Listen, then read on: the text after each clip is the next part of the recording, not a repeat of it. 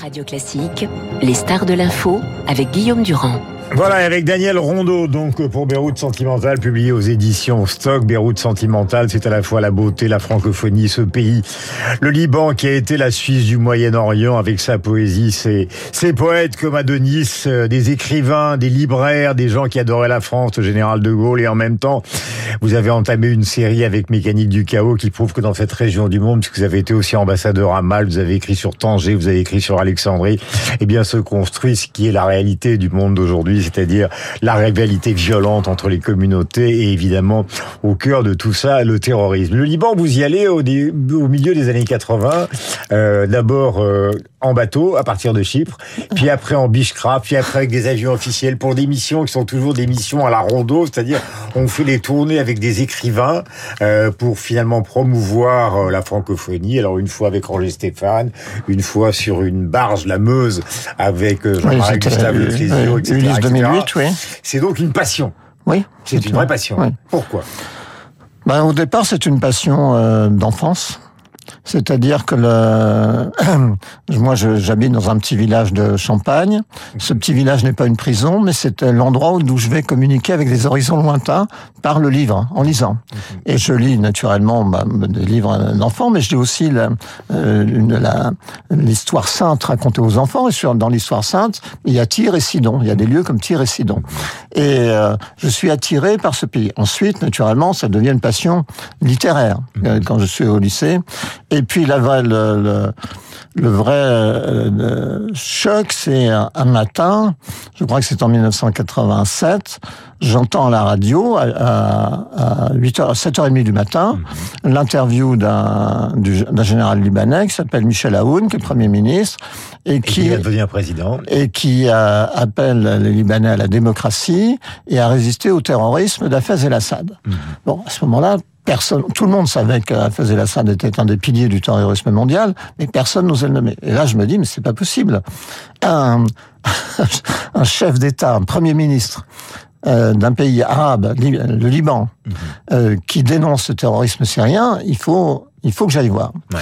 Et le, le lendemain... Ça, c'est le côté Indiana Jones que j'évoquais tout à l'heure de Daniel Rondeau, c'est-à-dire à la fois la littérature et l'action. Il faut y aller. Vous êtes accompagné souvent par euh, Jean-François Denis, oui, armé. Oui, oui. Vous rencontrez des personnages inouïs euh, que vous racontez, par exemple Pharaon qui est dans un avion avec vous, Charles Elon, Pierre Gemayel, Amine Gemayel qui a été président, euh, Salah Satier qui lit des poèmes, euh, les ruines de Byblos avec euh, un clochard ou un peu un ivrogne qui est là, le père du Cruet. Je voudrais lire par exemple la page 76 qui est absolument magnifique et tragique, qui donne une idée de ce qu'a pu être ce Liban que vous traverser à vos risques et périls dans ces différentes missions. Euh, je vais y arriver, page 76, il suffit d'avoir un peu de temps. Euh, voilà ce qu'il vous raconte. Mhm. euh, il m'avait récité l'obituaire de ces dernières années. Le père Allard, fils d'un officier de marine orientaliste, fondateur de la bibliothèque orientale, il suivait 200 doctorants dans le monde entier, déchiquetés dans sa chambre par un homme. Père Dumas, chancelier de la faculté de médecine, après avoir dirigé en Chine les observatoires astronomiques fondés par les jésuites, il célébrait chaque matin les saints mystères malgré l'insécurité dans un couvent de religieuse, tué par un franc-tireur sur la route de Damas. Et la liste continue, la liste continue visé par les francs-tireurs. Des, un dénommé Père Mène, polytechnicien qui souhaitait réconcilier la science et la foi, mort dans l'explosion d'un avion piégé. Bref, c'est un Liban de la violence que vous visitez avec une constance extraordinaire. Et évidemment, quand on parlait tout à l'heure de ces difficultés de cette enseignante à, à, à parler justement du frérisme, alors on va pas exagérer, mais on se demande si le Liban n'est pas dans sa décomposition actuelle euh, une sorte de laboratoire de ce qui nous menace, nous, ici. Euh, non, bien sûr, vous avez raison. Et les Libanais me l'ont toujours dit. Euh, en fait, le Liban est un État qui a perdu sa souveraineté. Il perd sa souveraineté quand les, les Palestiniens euh, euh, qui sont chassés de, de leur terre vont entrer au Liban. ils vont chasser au Liban Sud, ils vont chasser les Libanais à leur tour de leur terre, qu'ils soient chrétiens, il y a un énorme exode des chrétiens vers le nord, ou euh, musulmans. Et donc ce pays qui perd la souveraineté. Et maintenant, c'est les réfugiés syriens. Et, et, maintenant, il y a 2 millions de réfugiés syriens sur le sol libanais. 2 millions pour une population de 3 500 000. On sait bien que l'arrivée, l'histoire est tragique parce que les Palestiniens sont, sont est un peuple euh, errant à ce moment-là, euh, qui cherche qui cherche une terre. Ils chassent les Libanais, le Liban explose. Hmm. Donc le Liban explose. Dans une violence inouïe. Je donnais des exemples. Tout à l'heure, je parlais de Joseph Sadeh. Euh, là, je viens de parler de ses pères qui sont massacrés.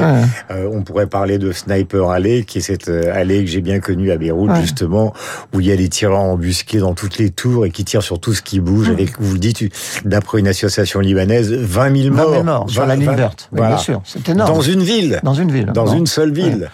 Et c'est vrai que ce pays qui perd sa souveraineté, brusquement, il se décompose. L'État euh, disparaît petit à petit, les fonctions régaliennes ne sont plus exercées. La corruption est totale. La corruption est totale, et il y a des frontières intérieures, chaque milice organise ses frontières, il y a du séparatisme. Mhm. Il y a du séparatisme aussi islamique tout de suite. Donc c'est vrai que euh, c'est une, une, forme de leçon pour nous. Nous l'avons remarqué en, France au moment de la, de la, crise du Covid, du confinement. On a commencé à, à s'interroger sur notre souveraineté. Mhm. Est-ce que notre souveraineté alimentaire, notre souveraineté industrielle, notre souveraineté médicale, tout ça est respecté? Bon, on sait bien que euh, tous les pays aujourd'hui euh, sont un peu menacés, tous les pays européens, je mm. pense, euh, sont menacés par une perte de souveraineté. Mm. Or, c'est alors. Il Welbeck, dans l'entretien à Front populaire, sur lequel il vient de revenir dans son mm. dernier livre, qui s'appelle Quelques mois dans sa vie. D'ailleurs, il prend ses distances par rapport à ce qu'il a écrit lui-même, a parlé du risque de la guerre civile, finalement, qui pouvait exister le jour où il y aurait justement une islamisation trop importante. Alors, Welbeck a dit et a temporisé dans ce livre justement euh, ses propos tenus avec Michel Onfray. Euh, on n'en est pas là, dit-il, mais il y a quand même c'est quand on entend les, les propos de cette professeure, quand même. Euh, ça nous appelle à la prudence et, et à la raison surtout. Euh, il faut naturellement surveiller tout ce qui se passe autour de, du mouvement des, des, frères, des frères musulmans, est un mouvement très important. On le sait, on le sait depuis longtemps. J'en parlais déjà dans Mécanique du chaos, d'une certaine façon. Donc, et moi j'ai commencé enquête pour Mécanique du chaos en 2000. Mm. Donc, vous voyez que le, problème est... Rapport Mécanique du chaos, c'est un livre qui part des différentes capitales, justement, de ce, cette région que vous aimez profondément, où se construit, justement, euh, à partir souvent de, de l'Afrique subsaharienne, un terrorisme qui est évidemment un terrorisme qui nous menace euh, directement. Ce qui est poétique dans le livre, car il n'y a pas que la violence, c'est ce Liban que vous aimez. Alors moi, j'adore euh, Madame Samy, j'adore Pépé Abed, le roi de la nuit, euh, dans lequel euh, qui, qui, parle justement de ses danses au Mexique avec Ava Gardner et de toutes les stars qu'il a réussi à faire venir dans un Liban euh, qui était à l'époque une fête extraordinaire. Cette juxtaposition des, des, communautés qui est incroyable. Vous avez des maronites, des chiites, des sunnites, des chrétiens, euh, des druzes dans la montagne. Jumblat, le patron, n'est pas particulièrement sympathique. Euh, Madame Samy, cette française qui ne veut pas quitter son restaurant et qui est française et dont les enfants sont rentrés à Paris ou en France, mais qui reste fidèle à son restaurant, ses petits restaurants du bord de plage. Cette poésie, celle d'Adonis, une phrase simplement. C'est un astre qui tourne seul hors de l'autre soleil qui est la littérature. Il y a donc toute cette tradition que vous aimez, les voyages de Chirac, de Villepin, du pape euh, sur place pour essayer de donner ou de redonner l'espoir à ce peuple qui est tellement important pour nous. Oui, oui, vous avez raison. Adonis, le poète Adonis, qui est un des plus grands poètes de la, de langue arabe, il parle de la richesse humaine mmh. de, de Beyrouth. Mmh. Et c'est vrai que ce qui m'a toujours surpris, en arrivant à Beyrouth, mmh. c'est quel que soit le, le, fracas, le chaos dans lequel vivaient les Libanais, ils avaient une sorte toujours de façon de se tenir face à leur destin, avec ironie, avec sourire, avec intelligence, avec subtilité, avec une grande culture. Aujourd'hui, ce qui se passe, ils ont toujours faim de, du miel de la vie. Euh, mais pour la première fois, je les ai pris en flagrant délit de désespérance. Est-ce que justement le tournant Hariri n'est pas le tournant fondamental? Bah, C'est que Hariri, donc euh, euh origine extrêmement modeste, travaille avec les pays du Golfe, euh, fait euh, dans la construction, fortune colossale, il accède au rang de Premier ministre. Euh, on a l'impression que le Liban est reparti, que Beyrouth est reconstruit, et hop, l'attentat le plus phénoménal du Moyen-Orient, la voiture explose, probablement évidemment les Syriens, et depuis, le Liban, c'est l'exode total, l'exode des capitaux. Vous racontez l'histoire d'une petite fille qui braque une banque pour trouver le moyen d'avoir de l'argent pour soigner, pour soigner sa, sa sœur ah. qui est victime d'un cancer. Donc c'est vraiment la désespérance. Aujourd'hui, c'est le désastre. C'est-à-dire, il n'y a pas de président. Les ministres expédient les affaires courantes, c'est-à-dire qu'ils ne font rien, ils ne répondent pas au téléphone. Les élites euh, il y a une faillite des élites qui pourraient prendre les choses en main. Ils mhm. ne sont pas là. Une partie d'entre elles sont en France d'ailleurs. Une partie d'entre elles sont en France. Et on est face à une ceux qui résistent, ce sont les. Il y a beaucoup de héros du quotidien, tous les jours. Ils sont là, on les rencontre. Je, je, vous, je parle de cette braqueuse de banque, je parle aussi de cette infirmière qui, après le choc de l'explosion du port, qui a été le coup de grâce pour les Libanais, mhm. va sauver de façon miraculeuse euh, trois prématurés. C'est-à-dire, on rencontre toujours, il y a toujours des gens qui ont un potentiel mhm. de, de, survie énorme, d'intelligence, d'énergie, mais euh, le pays est à l'abandon. Et tout autour du pays, ça bouge très vite. L'Arabie saoudite, la Syrie, le monde est en train de bouger autour du Liban. Mhm. Le Liban reste immobile. Le seul pays qui aujourd'hui continue à s'occuper du Liban, mhm. c'est la France. Euh, Daniel, question euh, personnelle. Euh, vous êtes donc ce petit champenois, vous allez au lycée, euh, vous devenez maoïste, vous allez travailler en usine. La littérature devient une sorte d'exutoire et même maintenant une vocation pour vous. Puis il y a effectivement cette carrière d'ambassadeur, euh, cette proximité avec Dominique de Villepin, avec Jean-François Degnaud, avec ceux qui finalement se réclament d'une tradition gaulliste. Et puis quand même une aventure particulière de votre vie. Vous êtes d'une certaine manière le confesseur de Johnny Hallyday. Alors les gens, quand ils ont appris ça, ils étaient stupéfaits, euh, puisque finalement il n'y a qu'à vous qu'il racontait ce qu'était sa vie. Euh, comment cette rencontre a eu lieu? Ben je, donc je suis parti, j'étais révolutionnaire, je suis parti travailler à l'usine, j'étais établi, j'ai écrit un petit livre qui s'appelle L'enthousiasme sur ça. Mmh. Et en sortant de l'usine, bon, on a compris qu'on allait dans le mur, qu'on n'arrivera à rien. Et moi, j'avais décidé que si je ne pouvais pas changer le monde, j'allais le raconter. Bon, c'est comme ça que je commençais à écrire tout de suite. Et il faut bien que je gagne ma vie. on a, je suis marié, on a déjà un fils, et euh, je fais des euh, petites émissions de radio sur une antenne locale de, de France 3 qui s'appelle Radio Nord-Est. Mon émission s'appelle Mémoires ouvertes. Petite émission d'histoire, mmh. en partant de mon premier livre, Chagrin Noir. Et là, Johnny.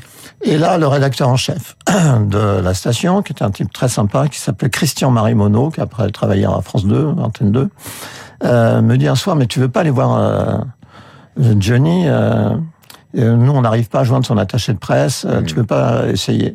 Je, je, dis oui. Donc, Donc la rencontre entre Monsieur Smet et l'ancien maoïste. Je vais dans le Zénith local. Et je vois un type du staff de Johnny et je lui dis mais qu'est-ce que tu fais toi dans, dans l'équipe de Johnny? Il me dit moi je suis son secrétaire, chauffeur, garde du corps. Je lui dis c'est toi que je voulais voir. Et, euh, il me dit pourquoi? Je dis je veux une interview de Johnny. Il me dit tu n'auras pas d'interview de Johnny. Johnny est enfermé dans sa loge, il ne veut pas sortir, il ne parle à personne, hmm. il n'est pas bien. Et je lui casse tellement les pieds qu'il euh, rentre dans la loge de Johnny. Il ressort 20 secondes euh, plus tard. Je hmm. suis même pas sûr qu'il ait parlé. Et puis la porte s'ouvre. La porte s'ouvre, Johnny sort. Et je vous auriez faire de la radio, vous. Hein.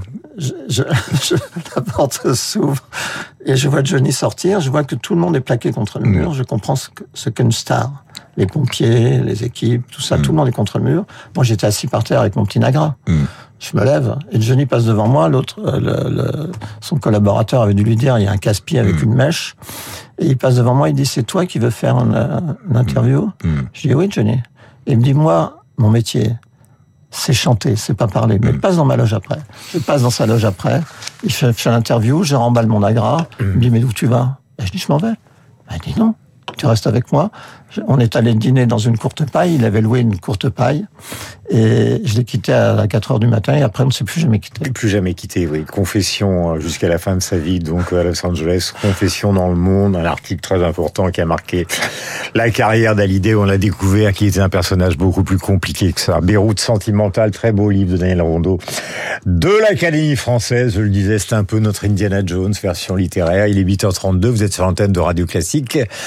Et ces considérations sur le Liban valent évidemment pour la France, qui est le seul pays euh, à s'intéresser vraiment à l'avenir euh, de cette capitale Beyrouth, qui est une capitale splendide, je le dis pour y avoir été plusieurs fois, et dans des conditions euh, plutôt rock'n'roll, comme disait Alida. À 8h32, nous avons rendez-vous avec Julie